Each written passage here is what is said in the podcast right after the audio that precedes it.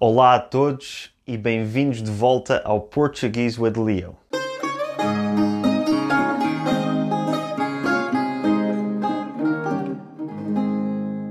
Hoje voltamos às lições rápidas de português, algo que já não faço há dois meses. Para a lição de hoje, vamos falar sobre um verbo muito usado em português e que é muito difícil de saber usar: o verbo ficar.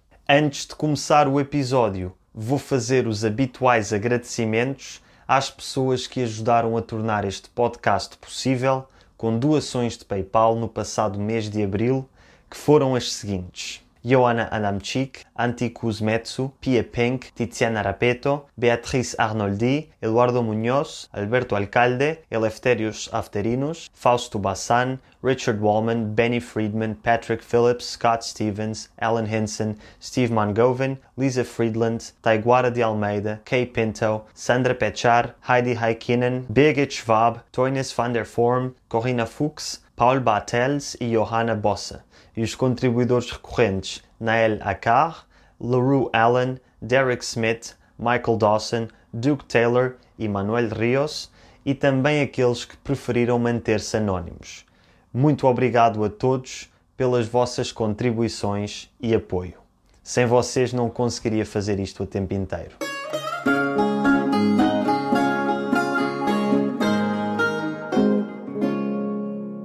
Vamos falar então sobre o verbo ficar. Antes de aprendermos as diferentes situações em que se utiliza este verbo, vamos só rever a sua conjugação no presente do indicativo, que é uma conjugação regular. Eu fico, tu ficas, ele, ela fica, nós ficamos, vocês, eles, elas ficam. Uma pequena nota. Tal como fiz em episódios anteriores sobre outros verbos, decidi omitir a conjugação da segunda pessoa do plural, o vós. Faço isto porque o objetivo destas lições de gramática é ensinar o português de forma prática e o vós é muito pouco utilizado em Portugal, tendo sido substituído pelo vocês, que é muito mais comum. Um dia farei um vídeo dedicado inteiramente ao vós e à sua utilização ou falta de utilização, mas por hoje fiquemo-nos pelo verbo ficar. Então, o que é que significa o verbo ficar? O verbo ficar tem cinco utilizações principais e a primeira refere-se à localização física ou geográfica de alguma coisa e é equivalente a to be located em inglês. Isto aplica-se a coisas imóveis, ou seja, que não se conseguem mexer, como por exemplo salas, edifícios, ruas e até países e cidades. Normalmente, nestas situações, utiliza-se a preposição em depois do verbo ficar em. Vamos ver alguns exemplos.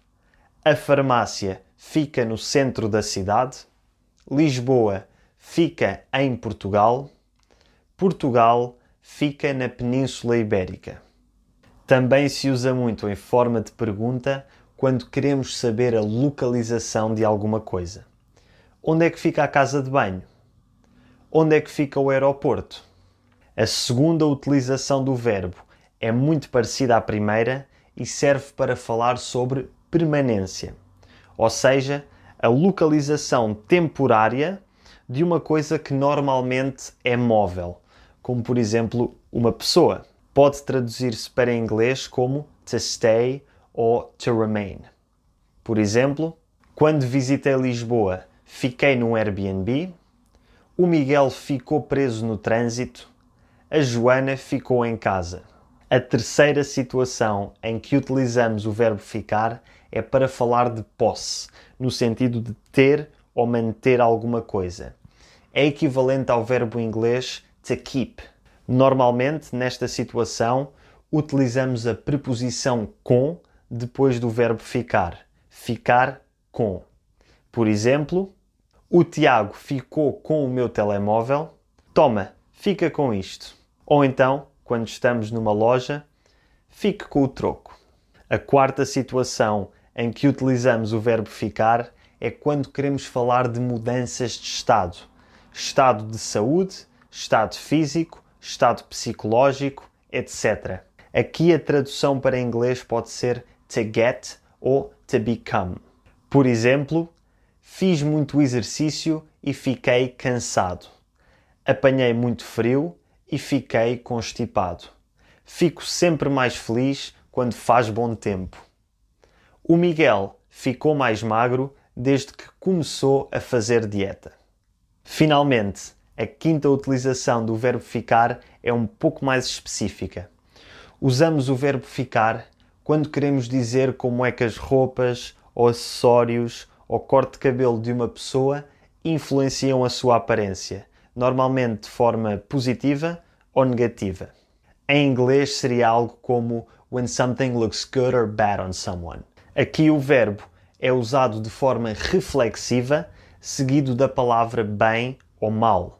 Por exemplo, essa camisa fica-te bem, o novo corte de cabelo da Sara fica-lhe bem, os novos óculos do Pedro ficam-lhe mal. Esta utilização do verbo ficar também pode ser feita sem o pronome reflexivo, normalmente quando aplicada a objetos. Por exemplo, o quadro fica bem na parede, o desenho ficou bonito.